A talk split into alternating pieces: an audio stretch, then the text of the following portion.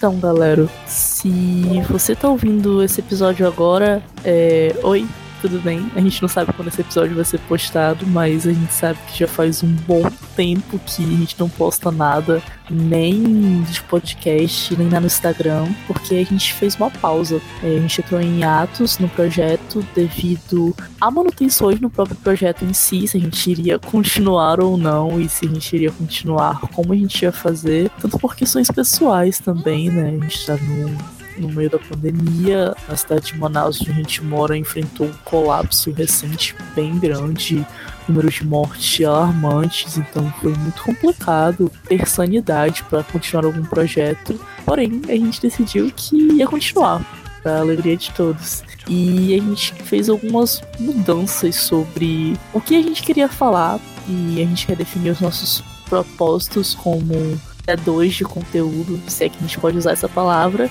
e a gente vai falar um pouquinho aqui sobre as mudanças que a gente fez. E eu espero que vocês gostem e continuem acompanhando a gente. Bom, a primeira mudança que a gente vai passar, que eu acho que é a mais clara que eu imagino para quem tá ouvindo esse episódio já deve ter percebido, é a mudança do nome. É, o, o Youngcast ele surgiu como um grupo de estudos, né? Que eu resolvi gravar nas reuniões, editar e lançar um podcast. E desde o início, assim, tipo, a ideia de começar o podcast foi meio no improviso, então, tipo, a gente fez muita coisa assim, sem muito a pensar, coisa que eu fiz assim, sem consultar ninguém, só fui colocando e tal, tipo, o nome que eu criei, a, a identidade visual e tal, muita coisa no início ali, no, nos primeiros episódios, ali, três, quatro episódios, partiu muito de mim, então não tinha uma equipe como a gente tem hoje em dia. E como era um grupo de estudos, eu pensei que era apropriado na época, como o nome Youngcast não estava vago porque existe outro podcast com esse nome, adicionar FAPC, que é a Faculdade de Psicologia, que é referência ao nosso departamento. Só que depois desse tempo todo que passou, é, já faz um bons meses que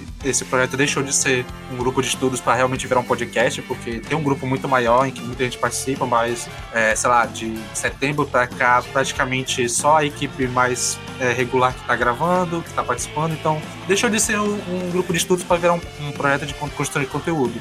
E para essa mudança que a gente vai ter esse ano, para a gente continuar, a gente resolveu fazer uma mudança nessa postura e nessa identidade de ter esse nome relacionado à universidade, porque também pode gerar alguns problemas, porque dependendo do que a gente falasse, ou alguma opinião nossa poderia ser, sei lá, do nada ficasse muito grande e ocasionasse problema e causar problema para a faculdade, a gente não quer ter esse movimento. Também o que a gente tem a liberdade um pouco mais de conteúdo, de ter um pouco mais de liberdade sobre o que a gente quer falar daqui para frente. Então, acho que é apropriado a gente fazer esse rompimento com esse nome antigo, apesar de ser um nome legal que a gente gosta, que é sonoro, que a gente está acostumado mas tentar fazer essa mudança para ser o símbolo dessa nova, olha aí, símbolo, não ironicamente, né, ser o símbolo dessa nossa mudança, dessa para essa nova fase. E também vale ressaltar que está também levando em conta o desligamento de alguns membros da faculdade de psicologia, é, a desaproximação de algumas pessoas do do curso em si. Então a gente não queria que ficasse algo que fosse estritamente acadêmico e fechado naquela faculdade em si. Tanto é que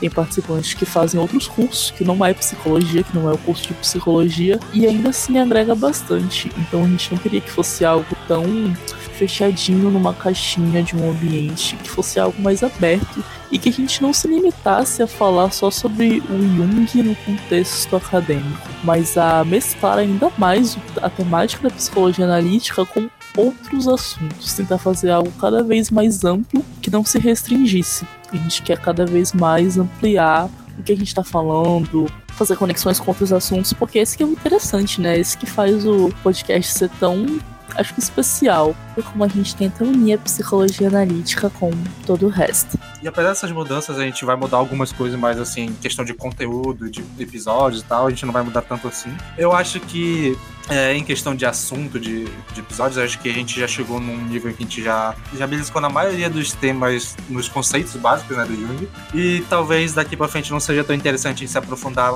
a nível de, sei lá, ficar vários episódios falando da mesma coisa, porque eu acho que não é interessante nem pra gente, nem pra quem tá ouvindo, mas principalmente pra gente. E por isso a gente vai tentar trazer alguns episódios que sejam mais na linha dos últimos que a gente fez, que seriam relacionando o conceito da psicologia analítica com questões, com dúvidas, com debates, tipo o que a gente fez de sombra e o mal, tipo o que a gente fez sobre educação, sobre arte, esse tipo de coisa um pouco mais que não seja como a gente fazia nos primeiros episódios de pegar um texto de algum livro e debater conteúdo. A gente ainda vai falar sobre psicologia analítica que a gente ainda vai falar sobre coisas do Jung, mas a gente não vai tentar mais explicar conceitos. Porque a gente já fez isso por um ano inteiro, eu acho que a gente chegou no nível que a gente pode é, expandir um pouco mais esse debate. Na verdade, Aí... agora a gente vai começar a aplicar esses conceitos, né?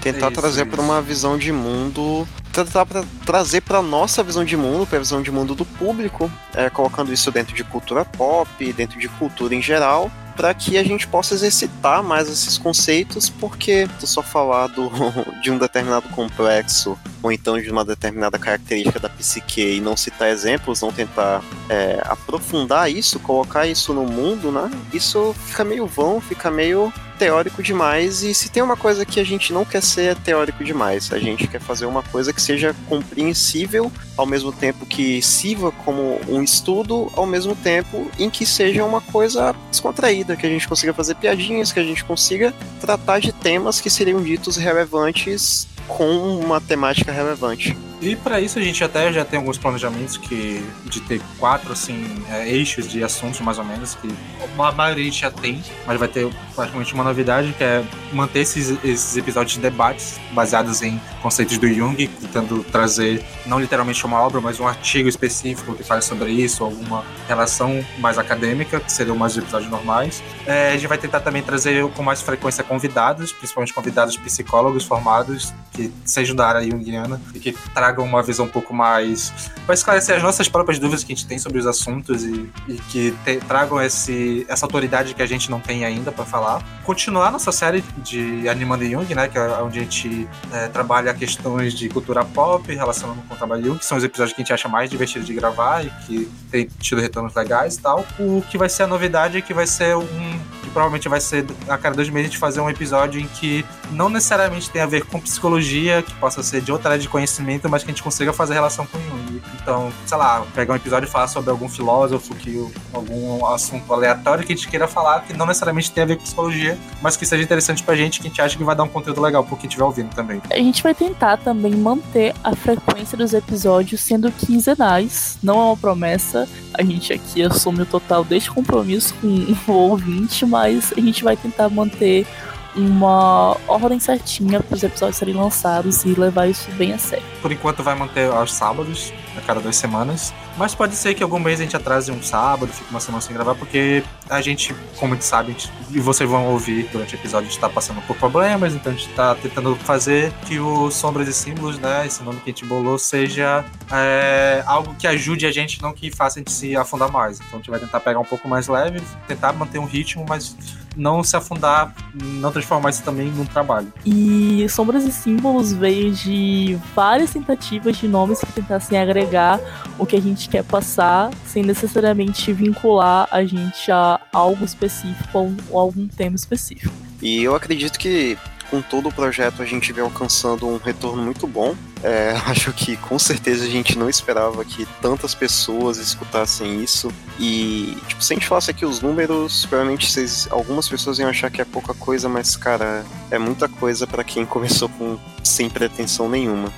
Então, eu acho que em nome de toda a equipe Sombras e Símbolos, é, a gente só tem a agradecer e esperar que, tipo, mesmo com esse tempo que a gente passou parado, as pessoas que acompanhavam o programa, ou então essas pessoas que esporadicamente escutam o programa, continuem acompanhando e que continuem curtindo tanto quanto curtiam antes, ou até mesmo mais, porque eu acho que a gente, como eu já falei nas reuniões aqui, a gente tá só ladeira acima, cara. A gente ainda não chegou no, no ponto de declínio e vamos continuar nisso, tentando fazer um conteúdo legal pra gente e pra vocês.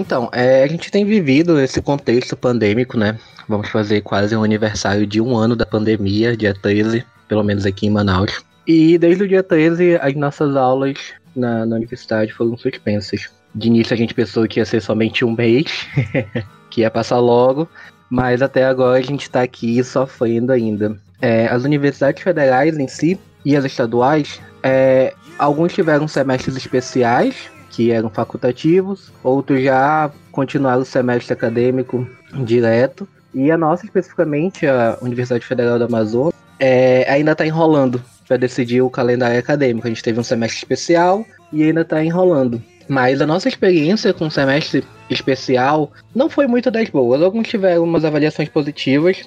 Eu vi muitos comentários sobre isso. E outros já não gostaram tanto. E aí no episódio de hoje a gente vai comentar um pouco sobre enquanto a gente tem sentido, enquanto alunos de psicologia, vendo tudo que está acontecendo. E querendo ou não, é uma baita responsabilidade, pois a gente tem que ver enquanto alunos, enquanto pessoal, as nossas questões de amizade, as nossas questões de luto em si, as nossas perspectivas de futuro que têm sido alteradas por outras oportunidades que muitas das vezes aparecem e a gente está precisando nesse momento, né? Nem todo, a gente não tem mais nem auxílio acadêmico, então tem sido difícil. E enquanto futuros profissionais de psicologia que a gente tem visto os profissionais da linha de frente altamente sobrecarregados e, enfim, o episódio de hoje a gente vai, querendo não, fazer esse desabafo. E eu espero que vocês entendam o contexto que a gente está inserido, principalmente aqui no Amazonas, onde em janeiro desse ano, de 2021, a, a gente presenciou o colapso do sistema de saúde público.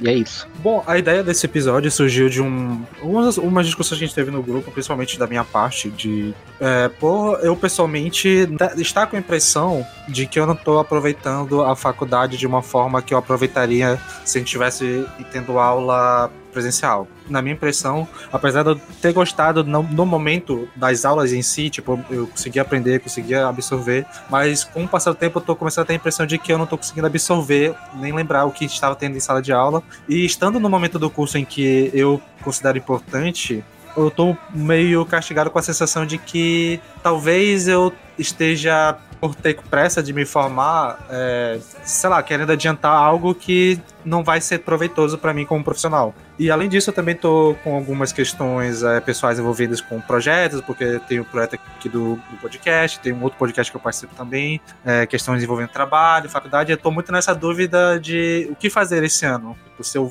vou para EAD, se eu me matriculo normal, se eu largo tudo, o que, que eu vou fazer.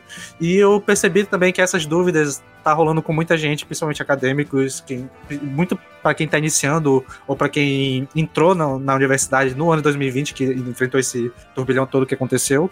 Inclusive aqui na nossa equipe mesmo, tem, a gente está com muitas dúvidas sobre o que continuar, o que a gente vai fazer daqui para frente. Então esse episódio vai ser um pouco para a gente se abrir, debater essas questões sobre a jornada acadêmica em si e como a gente está lidando pessoalmente com isso. Então esse episódio não vai ser tão acadêmico, não vai ser tão baseado em textos nem nada. Aqui vai ser mais a nossa, nós como é, acadêmicos tentando discutir o que, que a gente espera da, da universidade, o que, que a gente planeja fazer daqui para frente. Um, eu acho que esse episódio é muito uma carta aberta sobre as nossas desesperanças e as nossas questões em relação ao que está acontecendo. Um, são tempos muito atípicos e não falando só exclusivamente da cidade de Manaus, mas o Brasil todo está um caos e eu acho que quando eu levo muito para minha experiência pessoal e quando eu penso na faculdade, eu chego à conclusão que você ser um profissional é muito difícil. Você ter uma vida acadêmica é algo difícil pra caralho. Nossa, demais. E eu comecei a trabalhar recentemente, não tão recentemente, faz um tempinho. E é um trabalho que demanda lidar com o público. E, nossa, foi, foi o período mais estressante de, da minha vida, pode-se dizer assim. Lidar com o público da forma que eu tive que lidar, sem experiência, sem nada, como primeiro emprego formal, foi tipo devastador num sentido muito ruim de, e eu tive que o mais doloroso foi ter que sair da minha bolha. Então acho que esse baque com o mundo de verdade, com problemas de verdade, com com as coisas que a idade proporciona, né? Tipo, cidade você quer sair de casa, você quer ajudar sua família, você quer fazer suas coisas. E aí eu comecei a ver a faculdade como um empecilho para isso. E fora questões de eu não acho que eu não me veja mais fazendo isso. E tem sido muito assim, sabe? eu gosto muito do podcast, eu gosto muito do que a gente estuda, do que a gente constrói, mas antes parecia que ia ser uma coisa que ia me definir para sempre. Tipo, porra, eu quero fazer isso, eu vou sempre falar disso. E agora já não parece mais tanto assim.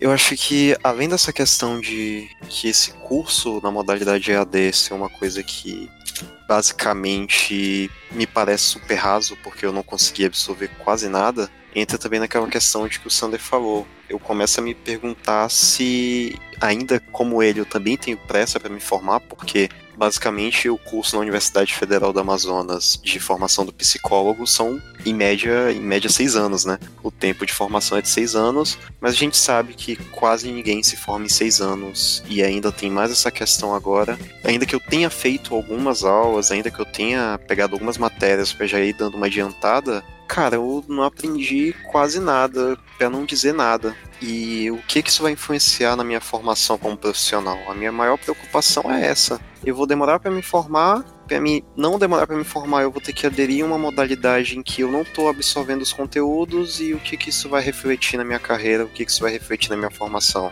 Claro que isso depois é reversível, dá para tu estudar por si só, dá para tu fazer algum curso, pegar algum livro para ler, se aprofundar nisso, mas ainda assim é uma coisa que deixa bem desesperançoso e também torna a caminhada mais complicada do que ela já é. É, tipo, a gente leva muito em conta o fator tempo também. A gente sabe que é uma profissão, infelizmente, muito desvalorizada. Não é uma coisa que tu vai sair da faculdade e ter um emprego. São estágios e mais estágios. É, é algo bem dificultoso. E isso é uma coisa que eu tenho percebido muito, principalmente no lugar onde eu trabalho. Por exemplo, Lá muita gente não tem um curso superior, porque trabalhando no trabalho que eles têm, eles ganham bem mais do que uma pessoa que tem curso superior, que passou anos e anos em uma faculdade, entende? Então, essa é uma questão, infelizmente é uma questão, é você se dedicar muito tempo numa coisa que não vai te dar um retorno, um, um retorno financeiro, sendo bem sincero e sendo bem real, não vai te dar um retorno tão imediato. E você vai ter que se esforçar mais e mais e mais ainda. E são coisas que me parecem opções muito limitadas. E isso é muito angustiante, de certa forma. Sim, ainda mais que a gente pensar que, assim, apesar do curso de psicologia, eu não sei como é nos outros estados, mas pelo menos aqui no nosso e na nossa universidade, principalmente, o curso de psicologia é um curso muito elitizado, mas eu acredito que, pelo menos conhecendo o pessoal da equipe, ninguém aqui é, tipo, um herdeiro que tá de boa de vida e que pode escolher só estudar. Tipo, todo mundo aqui tem suas responsabilidades, todo mundo aqui já tá num, num período da vida em que precisa se preocupar em garantir alguma coisa para se bancar, então, é várias questões que vão entrando principalmente quando a gente passa mais um, para esse lado um pouco mais adulto, sai do ensino médio e vê que agora a gente tem que cuidar de si, que dependendo de por onde você está caminhando, não vale a pena esperar. Você tem que balancear as coisas, porque você vale a pena esperar, assim, no sentido de, ah, eu vou conseguir uma profissão, talvez eu consiga garantir um emprego, mas ainda assim, durante esse tempo você precisa se manter. Não é tão fácil assim, né? Cara, e tirando, tirando o fato de que Hoje em dia, basicamente, a, a universidade vem perdendo alguma parte do seu valor. Ela não chega a perder todo o seu valor porque, querendo ou não, a gente precisa de pesquisadores, a gente precisa de acadêmicos, a gente precisa de professores, a gente precisa continuar movimentando essa questão do conhecimento. Mas hoje em dia, eu acho que a gente né, já tem muito mais oportunidade de formar uma carreira financeira é, que não seja baseada na, em ter um conhecimento formal na universidade. E para piorar isso, cada vez mais os, as vagas de emprego que seriam destinadas a um, a um grupo, um setor ali que antes era necessariamente você precisava ter esse conhecimento, você precisava ter o diploma, cada vez mais as empresas estão ligando menos para isso, porque eles veem que tem alguns profissionais que conseguem se sair muito bem sem precisar desse diploma. E isso contribui para esse esvaziamento essa impressão de que hoje em dia você a faculdade optativa não é mais uma coisa certa e passa a ser muito mais incerta e deixa as pessoas muito mais segurança em relação a isso, pelo menos eu. Não, ainda mais quando tu vai fazer uma faculdade que não é direito, que não é medicina, que não é uma engenharia. É, é sempre o receber o tu vai passar fome na tua cara. E é foda isso, principalmente para quem tem relações com cursos que sejam não sejam essas áreas tão populares, essa tríplice do, do curso perfeito. É muito ruim, porque quando eu penso nas coisas que eu gosto de aprender e nas coisas que eu gostaria de trabalhar, nenhuma delas é medicina, nem direito, nem engenharia. Então é muito exaustivo e é bem, é bem triste pensar sobre, sobre tu gostar tantas coisas que não são valorizadas e com o tempo provavelmente ainda não vão ser, porque a gente pensa no constante desmonte que o sistema de saúde tem, principalmente em relação à área de saúde mental. A gente pensa no desmonte da educação, a gente pensa na desvalorização constante das áreas das matérias humanas, então é tudo muito sufocante para você que, que tenta sobreviver disso e tenta ver esperanças nisso, sabe? E, e a gente tem o nosso direito de querer fazer uma coisa que, ainda que não seja por amor, vai dar um sustento legal pra gente, sabe? Eu, particularmente, não queria ter que virar profissional e ter que formar uma coisa pra estar tá vendendo o almoço pra comprar a janta, sabe? É foda isso. Cara, eu acho que o, a Manu tinha falado sobre retorno e é muito interessante como a pandemia mostrou isso, porque acho que é, é responsabilidade de todo brasileiro defender o SUS, né? Mas se a gente só depender do SUS, a gente tá fudido. Porque imagina que a gente se forme e aí comece a trabalhar e, e ganhe, sei lá, chutando alto, 2 mil por mês. Aí você tem que gastar uma grana para pagar o seu aluguel, água, luz, comida e, e se tu ficar doente, brother, morreu. Porque, porra, tu, como é que tu vai, entendeu? Sobreviver. É muito, é muito angustiante pensar assim, sabe? Quando a Manu falou em trancar o curso, eu entendi completamente, apesar de ficar bem triste, né? Porque é foda, mas a gente consegue entender. É, uma, é, uma, é um futuro muito incerto. É, tipo, hoje em dia tu só tem dinheiro se ou se tua família é rica, né? O que em grande parte dos casos é, mas eu não quero entrar nesse, nesse espaço, porque eu já tenho raiva suficiente no meu coração. Ou então se tu vira concurseiro e aí tu porventura passa num concurso. O que é uma vida que eu não gostaria de ter. Só de pensar em virar concurseiro, isso me dá dor física. Sério, nossa, não, pelo amor de Deus, não. E já entrando nesse. no hype do concurseiro, né? Primeiro que a gente tá vivendo num desgoverno em que concurso não é o tiro mais certo que você pode dar no momento. E segundo, é que sempre a gente vê, é, sou concurseiro e vou passar, você faz o seu tempo, trabalha enquanto eles durmam, todos aqueles negócios coaches que a gente vê. E querendo ou não, eu tenho acompanhado bastante o mercado de trabalho na área da psicologia. O que tem sido de psicocoach, eu fico muito assustado. As pessoas parece que querem um psicólogo é, para ouvir o que elas querem ouvir. E se isso não acontece, meu Deus, ah, porque o psicólogo é ruim, ah, porque a psicologia é ruim, eu fico, gente, pelo amor de Deus. E inclusive você, primeiro que a faculdade já não dá estrutura pra gente ser empreendedor, né? Querendo ou não, a, a, psicologia tem muito o momento empreendedor. Você forma, você quer abrir uma clínica. Tá, mas ninguém ensina se a gente tem que ter alvará, se a gente tem que ter licença de alguma coisa, você não sabe.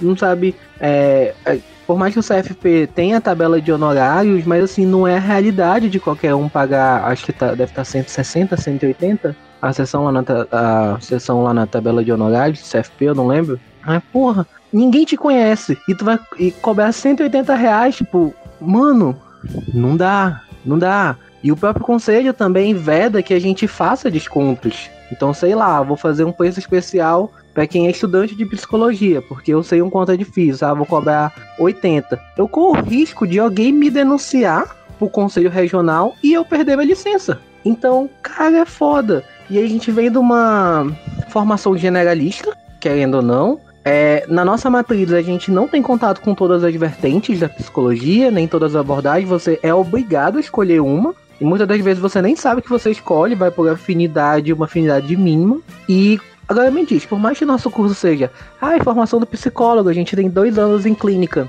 realmente tu se sente preparado para lidar com demandas do outro que está em sofrimento psíquico, que, sei lá, chega no teu consultório com ideações suicidas. Então, é muito pesado. Então, muitas das vezes você tem que. Ah, você passa seis anos sem pagar a faculdade, né? Pagar financeiramente, mas a faculdade nos leva a alma. Aí você tem que fazer uma especialização numa abordagem às vezes nem sabe você é aquela abordagem mesmo. Aí você paga, sei lá, é, 18 parcelas de 300 reais e é pesado. Muitas das vezes a gente não tem nem como pagar isso também. E ainda assim é difícil, é difícil. Vai ser difícil você conseguir cliente, vai ser difícil se você não tiver o networking, que nem a, a Manu tá muito bem destacando, principalmente de uma classe B e de uma classe A, que geralmente, infelizmente, são essas pessoas que pagam pelo serviço de psicologia, porque alguém que recebe um salário mínimo não consegue pagar, fechar uma sessão com um psicólogo. Não tem como, gente. A maioria cobra, sei lá, é, 350, 400 reais o mês. Pra quem recebe 1.020, não dá. Saúde mental não é para todos, a psicologia não é para todos e isso é muito desanimador. E por mais que fala, ah, a gente tem um SUS, a gente tem um CAPS, tu não vai chegar no CAPS lá sofrendo de ansiedade, que eles não vão atender. Tu não vai conseguir uma vaga numa policlínica tão cedo. E, cara, tu falou RH, ou tu abre uma clínica ou tu vira professor. Eu queria ser professor, só que quando eu começo a pensar que eu tenho que escrever 300 artigos e que eu tenho que ser super proativo e que eu tenho que fazer tantas especializações e que eu tenho que apresentar tantos que sei lá, e cara, eu começo a pensar, mano, eu vou conseguir isso daqui o quê? Daqui a 20 anos? Porra, eu preciso, eu preciso comer entre 20 anos. Agora, beleza, agora eu trabalho, moro na casa dos meus pais, pago a maioria do dinheiro sobra para mim, mas eu não posso ficar 20 anos na casa dos meus pais e dependendo deles. Isso é irreal. E ainda assim, eu vou precisar dar meu jeito se eu quiser isso. E outra coisa também é que, mano, eu, eu trabalhei pouco tempo no escritório. E se você é o minimamente parecido como eu, você gosta de tentar ser criativo, gosta de ser proativo, você não quer trabalhar no escritório. Você vai ficar triste, você vai ficar deprimido, você vai querer tacar a cadeira nas pessoas. E eu também não quero ser porque hoje em dia você precisa tudo é networking, tudo você precisa ser ligado nas redes sociais. E eu não quero fazer um Instagram de psicólogo. Eu não quero, eu não consigo ser good vibes, eu não consigo ser colorido. Então eu acho mas, que aí que isso tá. aqui não é para mim. Aí que tá, Renan. O, tu falou isso e o, e o Vinícius também tinha comentado que isso é uma característica muito, muito atual, né? As pessoas, elas não querem um, um terapeuta, elas querem um coach. Elas querem uma pessoa que vá falar não só aquilo que elas querem ouvir, mas que dê um caminho é, certinho, saca? Um, um, uma trilha de, de pão para elas seguirem. E, e, não é assim que a vida funciona, entendeu? Tipo, logo em seguida o Vinícius falou também como é que você vai lidar com uma pessoa em, em crise é, sem, sem ter experiência, saca? Isso foi algo muito interessante que a pandemia é, mostrou, é que ela te deixou, no meu caso, né? Ela me isolou e eu tive a oportunidade de, de dar um passo atrás e começar a olhar as coisas de outra forma. Hoje em dia eu me vejo completamente incapaz de clinicar. Porque eu não consigo entender como é que daqui a seis anos eu vou entrar num, num escritório e vou receber uma pessoa para tentar ajudar ela em, em, em alguns sentidos, quando eu, eu não consigo me ajudar hoje. Eu não conseguia me ajudar há cinco anos atrás. Eu não vou conseguir me ajudar daqui a 50. Porque eu sou um ser humano, entendeu? Eu sou. Eu tenho uma frase do Graciliano Ramos, do romance Vidas Secas, que ele fala. É um personagem citando outro, né? E aí ele vira e fala: então um herói se torna humano e contraditório. Ou seja, eu vou, eu tô do momento em que eu nasci até quando eu morrer, eu tô à mercê das características mais gerais do gênero humano, contrariedade, entendeu? Como é que eu, eu não consigo me entender, velho? E eu nunca vou conseguir. Como é que eu vou ajudar outro ser humano, entendeu? Porra, é foda, tá ligado? Eu não me sinto capaz. E, e todas essas coisas juntam com questões financeiras e é complicado. Eu não sei o que eu vou fazer. Aí tem aquela questão de que eu não sou da psicologia, né? Mas eu acompanho bastante o ramo. Mas aí sempre tem aquela questão de, ah, não, mas quando a pessoa se sente assim, ela tem que procurar supervisão. Mas que a supervisão é super cara. Então fica nesse, nesse looping, assim, e tal. E, gente, eu super tô querendo fazer uma segunda graduação em psicologia porque eu sou muito apaixonada. Mas aí eu vejo cada vez mais profissionais relatando super isso que vocês estão falando e eu fico meio para trás, assim, e eu, sei lá, você queria falar isso.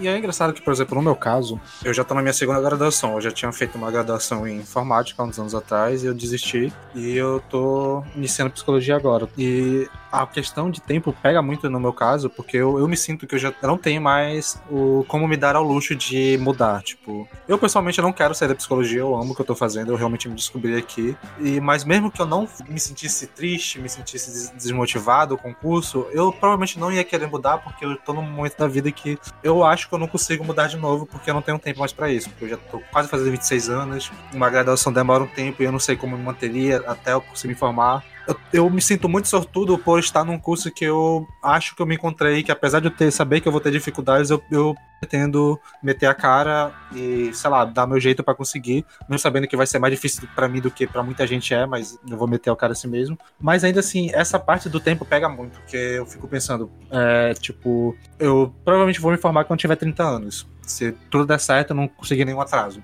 É, um dos meus planos seria ser professor. Se eu quisesse ser professor, por exemplo, de uma federal, daqui eu teria que conseguir um doutorado no mínimo. Então, sei lá, chutando sendo realista, eu acho que com 40 anos eu conseguiria fazer isso se eu conseguisse engatar um mestrado e um doutorado seguido. E, isso é muito distante. Pelo menos agora, na minha idade, eu não consigo é, ter uma esperança e um planejamento a tão longo prazo assim. Que faz deixar tudo mais confuso. E todos esses projetos, assim, que estão, assim, não, eu não posso dizer que estão dando certo, mas estão caminhando e estão sendo promissores, acabam me dando uma esperança de que talvez é, esse caminho seja o que me faria ter um curso mais tranquilo, essa jornada acadêmica um pouco mais tranquila se eu tivesse algo por fora que fosse um trabalho, que me desse algum tipo de, não de estabilidade, mas conseguisse me ajudar a me manter nesse, nesse período. E é muito doido porque, até saindo um pouco da questão financeira e entrando só na parte acadêmica pura, é muito decepcionante tu pensar que a gente tá num, passando por um momento em que era pra gente estar tá tão motivado, é um, tipo, pra quem ainda tá no início do curso, é um momento de aprendizado, de descobrir coisas novas, de é, ser apresentado a possibilidades. E eu que já tô um pouquinho mais avançado, era um momento em que eu já tava começando a descobrir um pouco de cada área, o que, que eu vou querer seguir nesse estilo do curso de ser generalista, te dar várias opções e te obrigar a escolher um lugar. Tipo, eu já tava no momento em que eu tava começando a ter contato com todas essas áreas, todos esses braços e tentar ver o que, que eu me identificava mais. E eu tô começando a ter essa impressão de que eu tô sendo apresentado de uma forma não tão satisfatória, então isso vai alterar a minha percepção sobre tais áreas, que se eu esperasse um pouquinho mais e, sei lá, resolvesse é, ir devagar que durante esse período de EAD para esperar voltar às aulas presenciais, eu teria um aproveitamento de conhecimento muito melhor do que eu tô tendo atualmente. E que isso, mesmo que faça me atrasar, vai ser melhor para mim como profissional, como ser humano, até em questão de conhecimento. E que essa decisão é que tá mais pesando. Tipo, será que realmente vale a pena eu, mesmo sabendo que eu posso até acabar em sofrimento de me atrasar um pouco mais, mas se realmente vale a pena eu querer adiantar tudo e não ter o aproveitamento do que era para mim estar tá tendo agora, porque eu sei que é esse momento que vai definir o que, que eu vou querer seguir, principalmente nessa modalidade de curso que a gente tem. É muito frustrante é, essa ideia de que eu tô pegando as coisas, mesmo que não seja culpa de professores, porque simplesmente foi pego de surpresa, e é uma coisa que a gente tem que falar, que a gente usa o termo EAD, mas o, o termo nem é tão correto assim, porque EAD é, prevê que é algo planejado e tudo isso não foi planejado, então, tipo, os professores não estão acostumados a dar aula nesse formato. O modelo de aula em si, de, sei lá, entrar numa sala do Google Meet onde tá todo mundo com câmera desligada, microfone desligado, e tá só o professor falando, às vezes até com a câmera do professor desligada também, tipo, é, não tá, não é aconchegante, não é motivador para tu conseguir absorver as coisas. Tipo, é muito mais é, uma sensação de tu tá, sei lá, vendo um vídeo do YouTube qualquer que tu nem precisa prestar atenção e é muito mais fácil de distrair e, tipo, tu não tá realmente absorvendo. Eu, eu sei que isso é mais uma minha experiência pessoal com EAD do que. E que provavelmente deve ter pessoas que estão conseguindo aproveitar. E eu já ouvi pessoas próximas a mim falando que estão conseguindo aproveitar, mas é realmente no meu lado eu não consigo. Porque eu já tenho um pouco de déficit de atenção e na modalidade EAD isso piora, porque eu tô com um computador com acesso à internet e que eu posso pesquisar qualquer coisa se eu tiver com qualquer coisa que passa na minha cabeça vai me distrair. É muito mais fácil me distrair sabendo que eu posso fazer o que eu quiser que o professor não vai perceber, porque afinal todo mundo tá com a câmera desligada de qualquer forma. Faço de suas palavras as minhas. É, eu queria fazer uma pergunta, e esse é o motivo de eu estar aqui, é que eu tinha falado que a pandemia fez dar um passo atrás e olhar as coisas. E isso me, me deixou muito, muito preocupado porque eu comecei a perceber que eu estava tratando a faculdade como eu tratava a escola, entendeu? O ensino médio. Que eu chegava, sentava e eventualmente estudava. E eu comecei a perceber que eu não sei o que, que eu estou fazendo, entendeu? Eu não sei como funciona uma universidade. Eu, não sei o que, que eu tenho que fazer. Porque uma coisa que, que me chama a atenção é que tem muita gente da, da nossa turma, né, que entrou em 2019 e tá fazendo uma caralhada de coisa. Eu pensei, caralho, será que era pra eu estar tá fazendo isso também? Ou será que eles são muito mais. É, não sei, saca? Tipo, é, era pra eu estar tá fazendo alguma coisa? Era pra eu estar me dedicando a uma outra parada? Ou era pra eu estar sentado em casa fazendo as coisas que eu faço? Porque isso isso me dá a impressão de que eu tô ficando para trás, entendeu? E eu acho que é isso que tá acontecendo. Então, eu queria perguntar pro pessoal mais antigo, pro Vinícius, né, pro Sander, pro pessoal que já tá em período distante, o que que vocês fizeram? Porque que quando eu entrei, eu já gostava, né, de psicologia, só que eu esperava ser seduzido por, sei lá, professor, alguma matéria. Isso não aconteceu. Na verdade, até aconteceu, né? Mas foi com, é, foi com sociologia no primeiro período. Aí, porra, não, não, saca, não, não dava. E aí eu lembro que quando eu vi que ia ter neuropsicologia no terceiro, eu pensei, porra, agora vai, agora, agora é o momento, né? E aí a gente começou a ter as aulas. Caralho, bicho, que coisa triste. Pô, eu fiquei desiludido muito, tá ligado? E eu pensei, porra, eu não sei o que eu faço, entendeu? Tá geral fazendo PIB que eu não sei, não tenho nada em mente, nada me chama atenção. E aí eu tô meio que perdido, saca? Eu gosto do curso, eu acho o curso incrível, eu acho que é, a psicologia encerra nela várias questões seculares, entendeu? Tanto para mim, como sujeito que busca conhecer alguma coisa, quanto profissionalmente. Eu não quero, eu não, não acho que, eu, que outro curso me chamaria atenção. Mentira sim, história e filosofia, mas fazer isso é foda. E a questão é que eu gosto de psicologia, mas eu não sei o que, não sei o que fazer para fazer isso valer, entendeu? Essa é a minha dúvida. Porque eu acho que eu tô perdendo tempo, sabe? Não só porque tem gente que, como vocês estão falando, né, tem muito mais network, já trabalha em clínicas e, e já faz trilhões de coisas, quanto, sei lá. Eu queria saber só, só dizer que é, a dúvida inteira do Carlos é a mesma que a minha. Eu tô passando pela mesma coisa faz tempo. Eu vou te responder, Carlos, essa tua pergunta em duas partes. A primeira, o nível pessoal, e depois um pouco mais geral. E quando eu falo pessoal, eu quero vai ser mais direcionado principalmente a tua, Manu, Vitor e o Renan, que é o pessoal que era para iniciar o terceiro período de 2020, né? É, eu acho que vocês deram um, um azar absurdo de uh, ter tudo parado e ter entrado em EAD justamente quando vocês entraram no terceiro período. Porque, assim, uma, uma parte falha da matriz da UFAM é que o primeiro, o primeiro ano praticamente inteiro a gente tem pouca coisa de psicologia. Eu acho que a gente tem três matérias das dez que a gente faz, dez, dez, doze. Então é muito difícil no primeiro ano de curso tu conseguir se identificar com coisas relacionadas à psicologia, porque é tudo muito é, no campo das possibilidades ainda, você não tem nada de fato. E a gente começa a ter isso a partir do terceiro período, que é quando a gente vai conseguir ter um vislumbre de o que exatamente tu quer seguir, o que, que tu se identifica mais, o que, que tu não, não se identifica tanto. E assim, quando a gente tá nesse início, e é uma coisa assim que eu vou.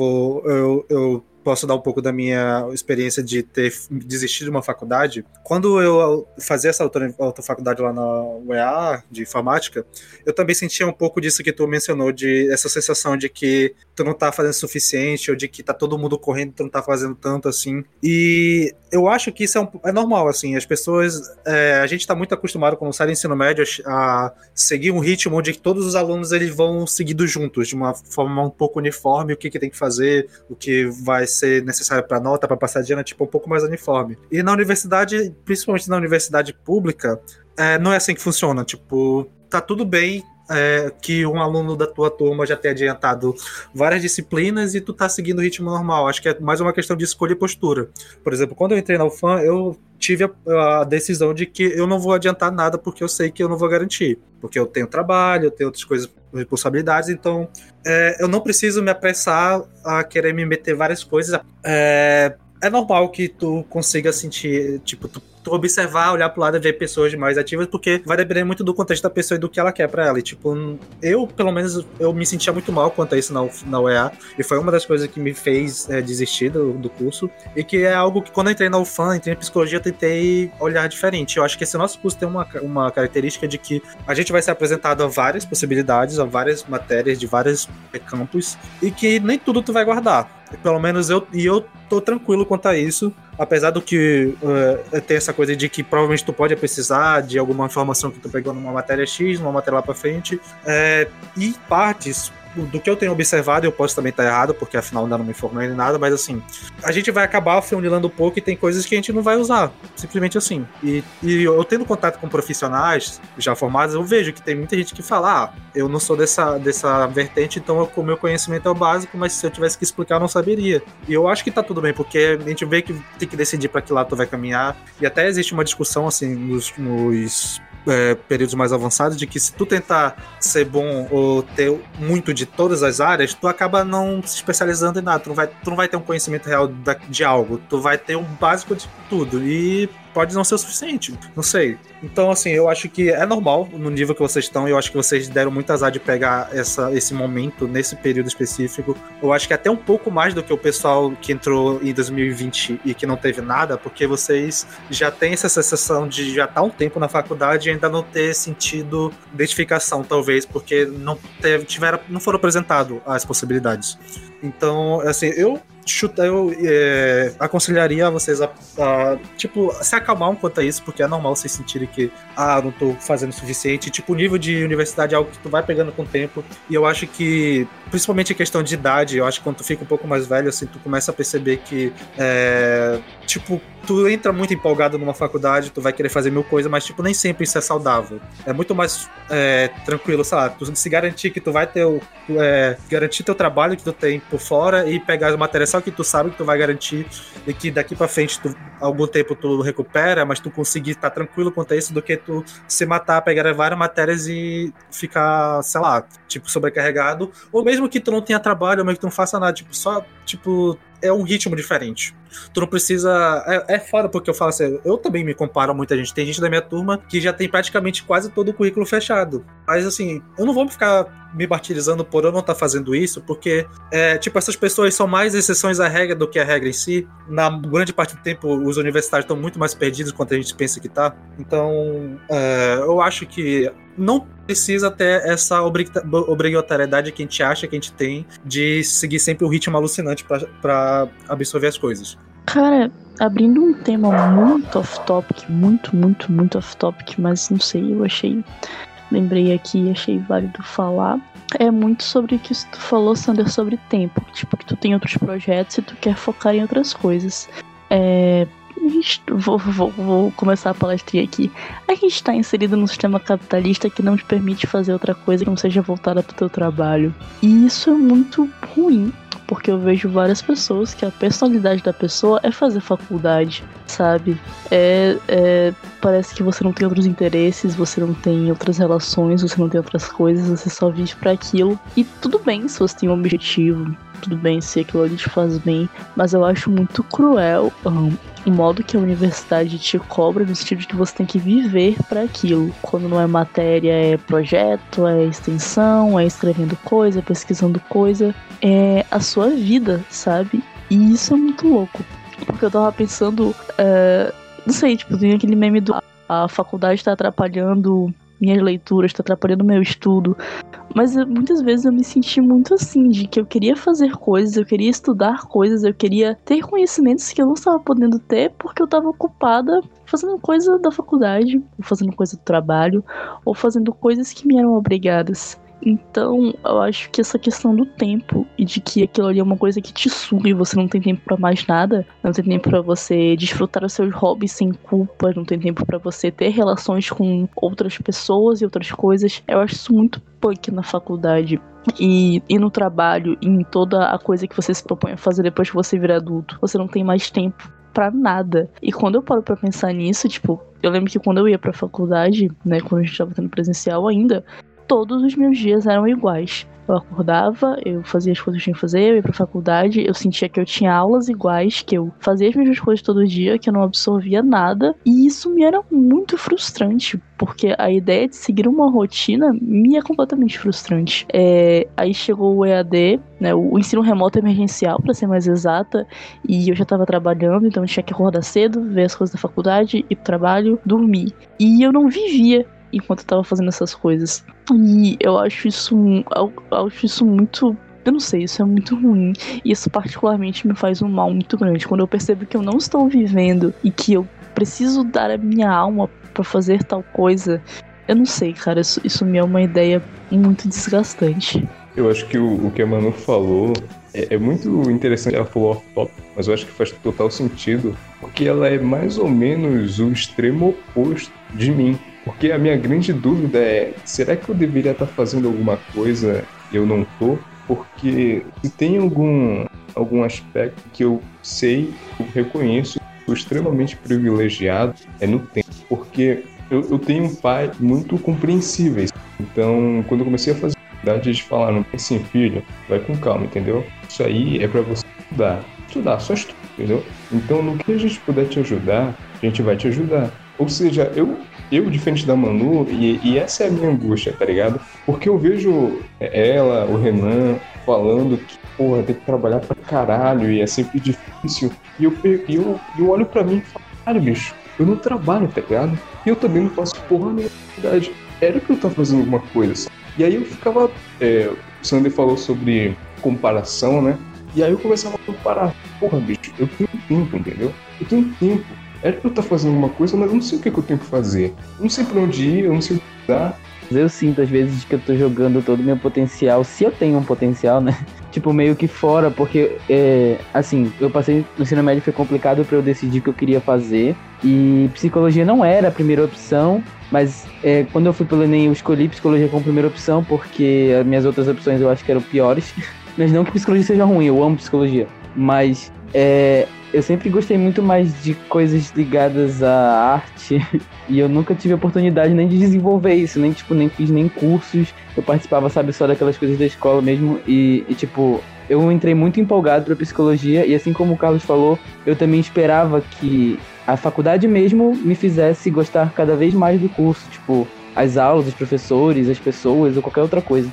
E o que aconteceu foi que, na verdade, em algumas matérias eu ficava tipo, cara, eu acho que eu não tinha que estar aqui, tipo, eu não sei se isso é realmente o que eu quero. E, e, eu acho que isso começou até antes da pandemia, porque eu lembro que eu pensei muito quando eu fiz o curso de férias com o Renan, com o Carlos, com a, com a Manu, porque naquela aula, que era de, até é, pesquisa em psicologia, eu já fiquei, tipo, completamente, meu Deus, por que, que eu tô fazendo esse curso? Mais um desabafo aí.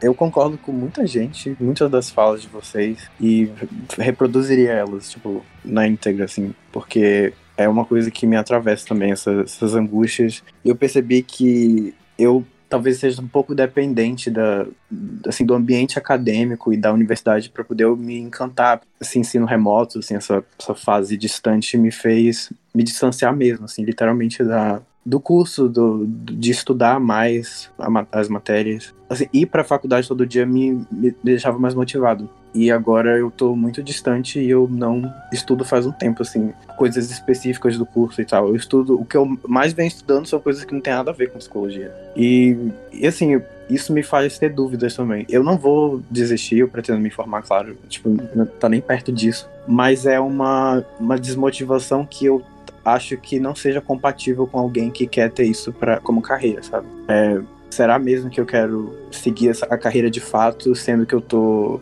muito distante, que eu não tô tão interessado mais como eu estaria antes? Aí eu fico pensando, bom, eu tenho que esperar voltar então para as aulas presenciais, aí que eu vou me encantar de novo, assim. Mas, e eu confesso que eu me encantei de fato, assim, eu, eu comecei a gostar do curso mesmo a partir do quarto período. Os outros eu, eu ainda estava entendendo, me entendendo um pouco dentro do curso. Aí depois que eu comecei a ter matérias, quando passei a ter matérias mais específicas, foi quando eu entendi o porquê que eu tinha escolhido o curso e eu, eu, eu gostei de algumas coisas, assim, mais específicas. Porque antes eu tava, ah, psicologia é legal, legal. Mas aí eu passei a estudar, por exemplo, psicologia social e psicopatologia, são coisas que eu me, me encantei muito. E eu me encontrei, assim, se eu fosse escolher, seria isso. É como se eu tivesse em dúvida ainda vida. Mas ao mesmo tempo eu não tô estudando isso, por mais que eu goste. Então é confuso, isso me deixa confuso. Eu não sei o, o que pensar, eu não sei se é uma resposta, eu não sei o que pensar sobre isso. Eu só tô esperando mesmo voltar às aulas normais, porque para mim eu numa, em férias ainda. As aulas remotas foram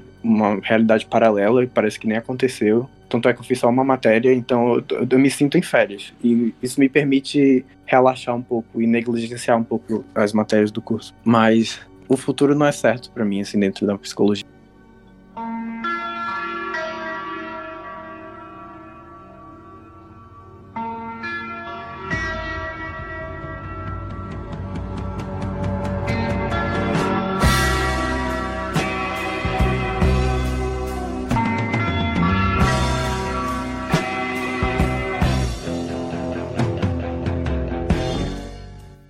Entrei no meu curso, que foi em 2015, que eu fiz até 2019, que foi licenciatura em artes visuais. Eu entrei com uma ideia de curso e aí no segundo ano eu me desiludi completamente dele.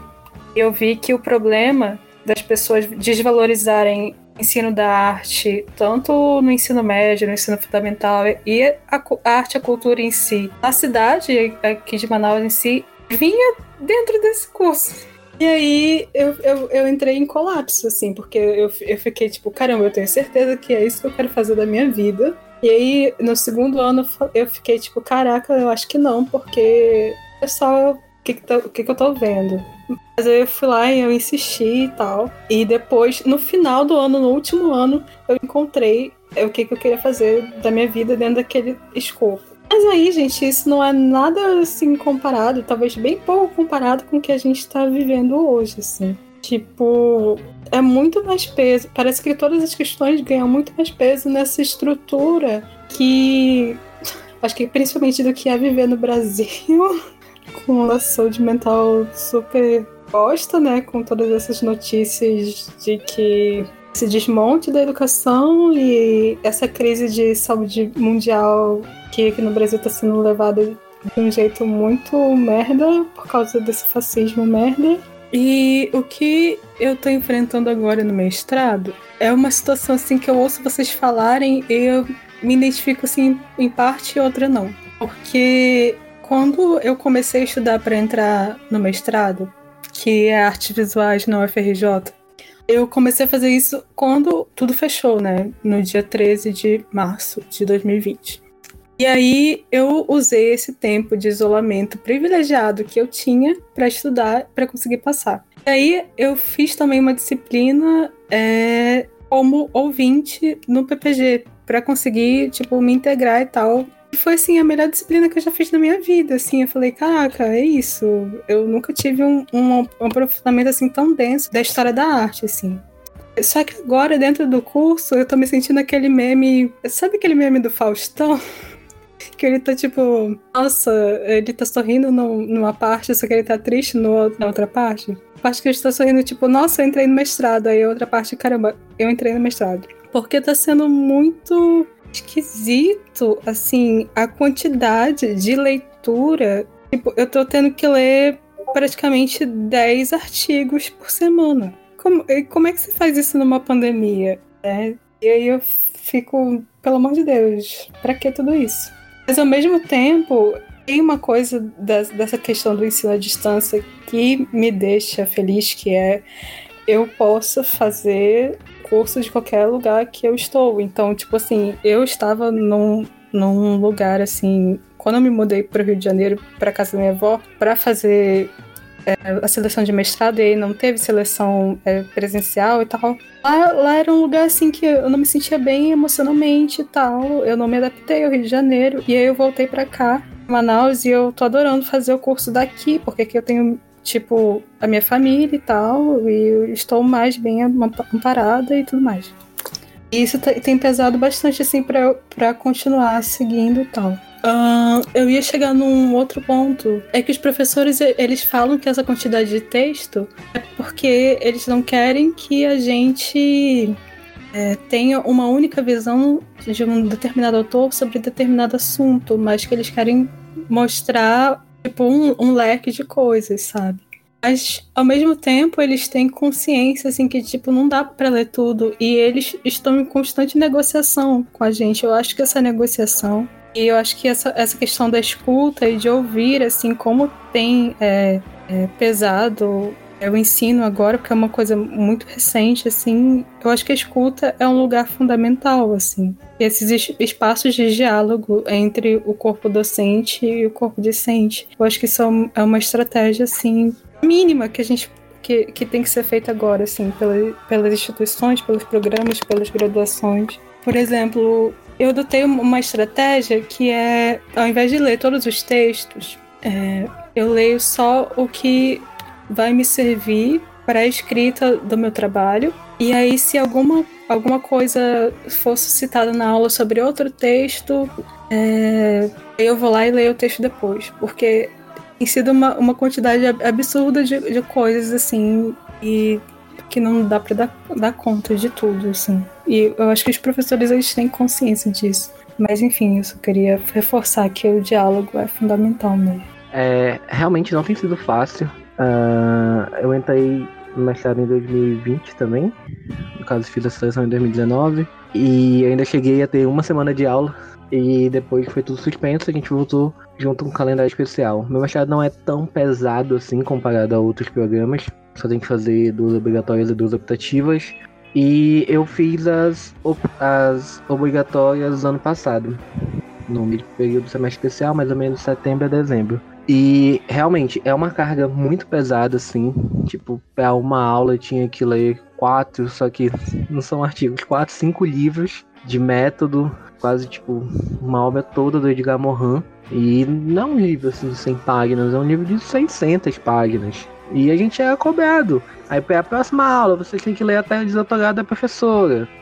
Tá. E aí, isso em duas disciplinas ao mesmo tempo. Na outra disciplina eram textos mais teóricos. No caso, meu mestrado é em estudos literários. Então, é muito, nossa, é uma carga assim muito grande. E você vê essa cobrança e você recebe e-mails do, do coordenador do mestrado. E, tipo, as disciplinas terminaram em dezembro, a gente tinha até o final de janeiro para entregar os trabalhos finais, né? Você, mestrado, você termina a disciplina, você tem que entregar um artigo.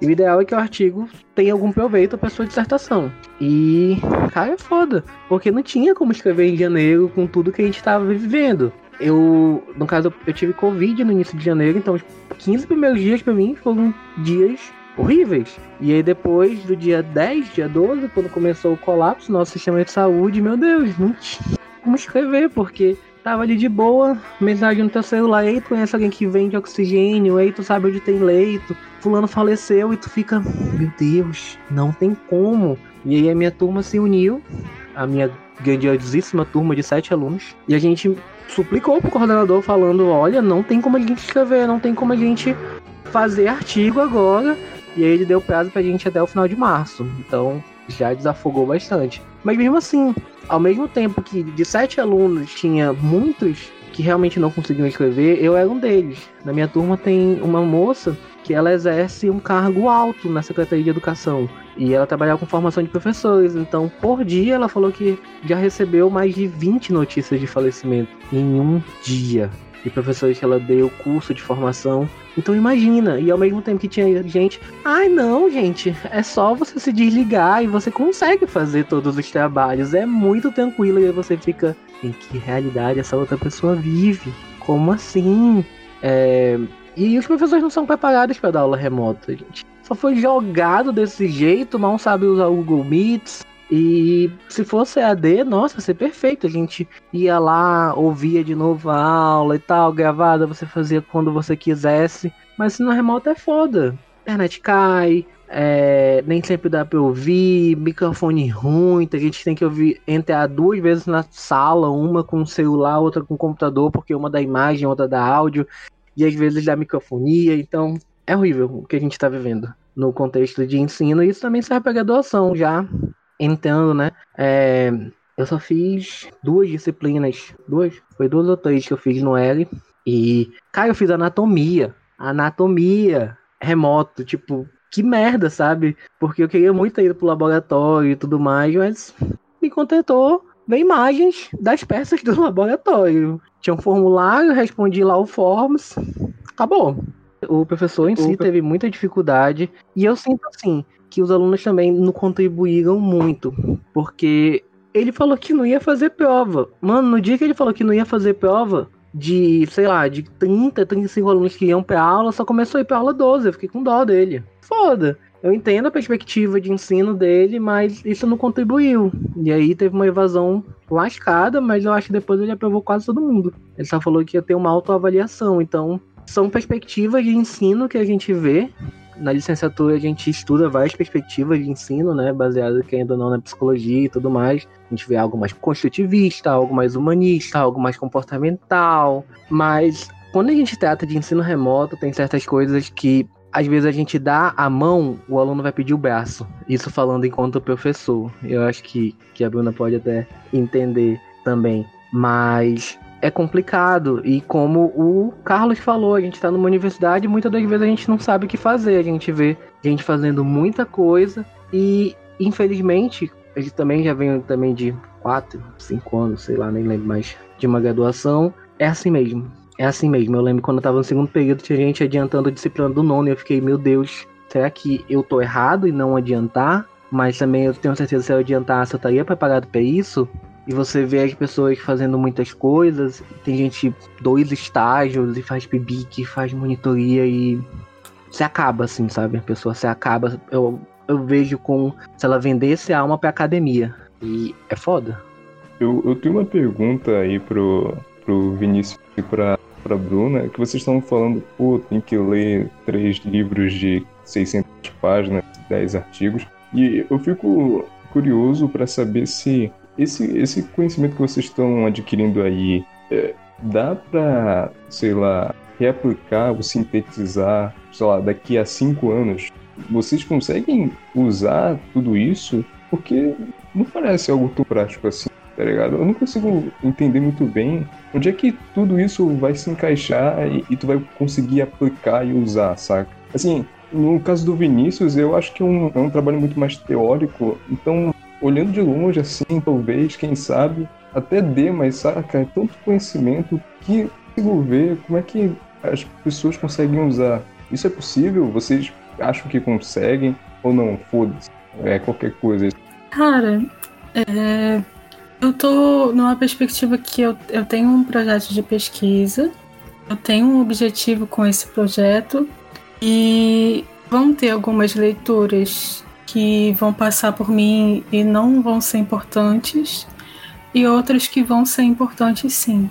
E desde a graduação eu tenho, assim, eu passei por projetos de pesquisa e outras coisas, e me fizeram meio que colher coisas que eu estou, coisas que eu já vinha plantando desde lá, assim. É, eu trabalho na área de arte, né? Então, eu não teria ganhado é, dois prêmios, por exemplo, da Aldir Blanc, se não fosse tudo o que eu li na graduação. Então, para quem não sabe, a Lei Aldir Blanc é uma lei que está beneficiando artistas nesse período emergencial da, da pandemia, mas não só beneficia as artistas, mas também tem toda uma cadeia é, produtiva em volta por outros profissionais, porque quando você recebe o prêmio, você também contrata designer, é, jornalista, fotógrafo, coisas assim.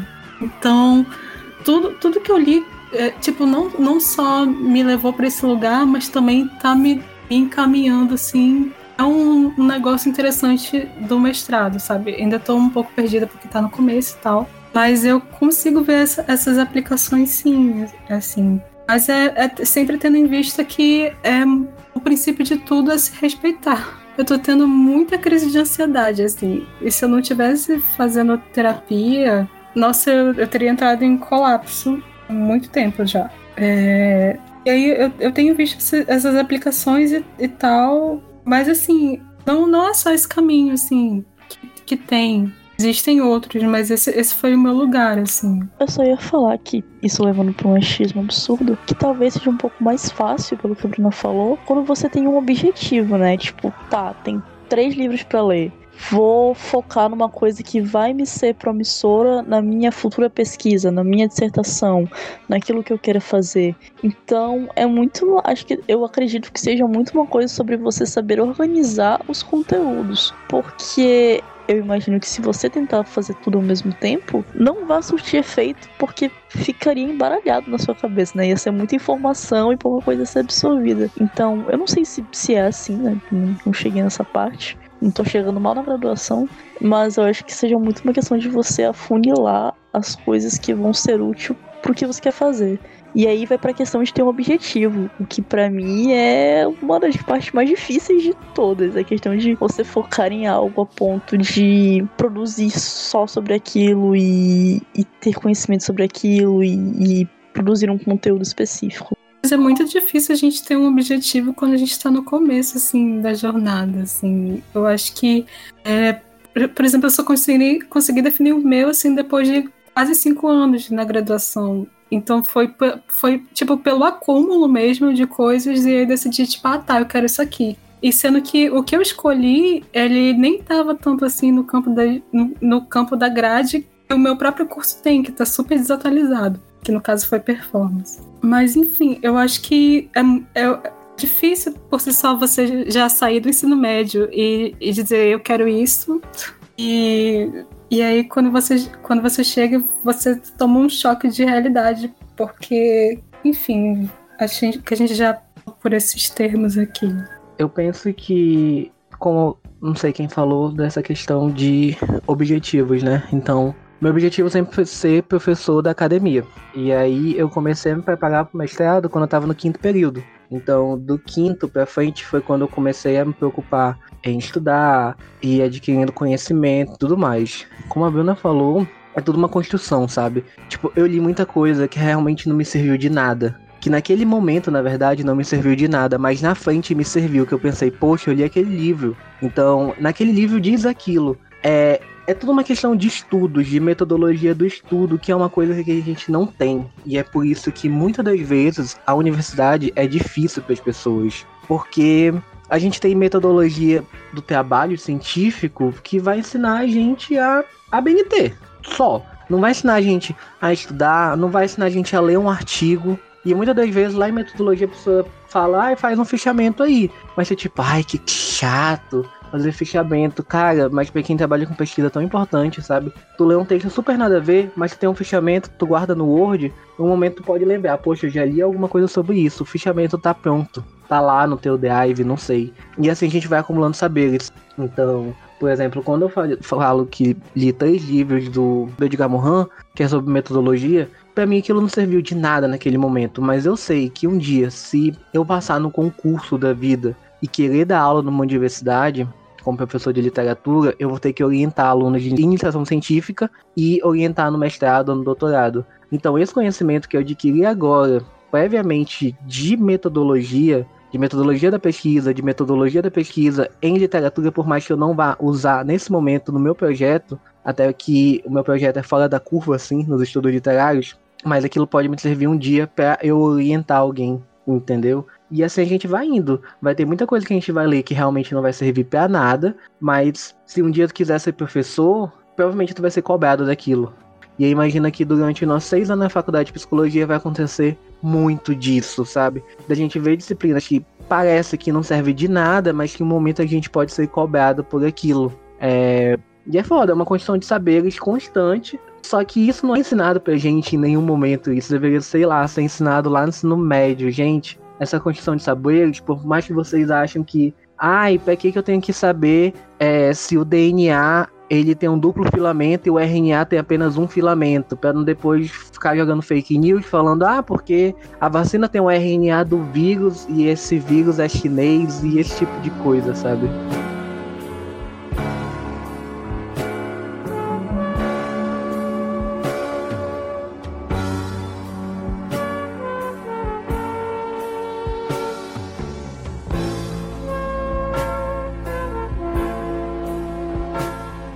Bom, galera, então nós chegamos ao final do episódio. Muito obrigada se você escutou até aqui. Esse realmente foi um episódio mais íntimo, foi um papo que a gente precisava externalizar para que fizesse sentido continuar o projeto e que fizessem sentido as mudanças que nós pretendemos fazer. Então, muito obrigada por ter escutado até aqui, pelo apoio. Lembrando também das nossas redes sociais, que agora Instagram é Sombras e Símbolos, tudo junto, sem acento, você encontra a gente. E o nosso Twitter, que é Sombras Símbolos, sem o Ezinho no meio, que você acha facilmente também. É, muito obrigada e até o próximo episódio.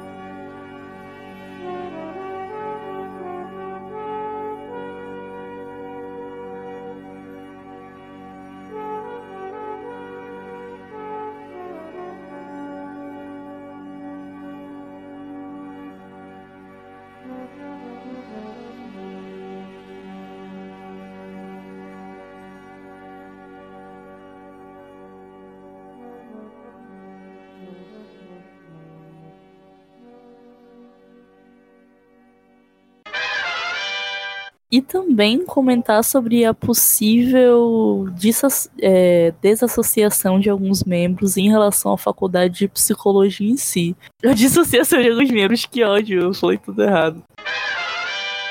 Só ladeira acima.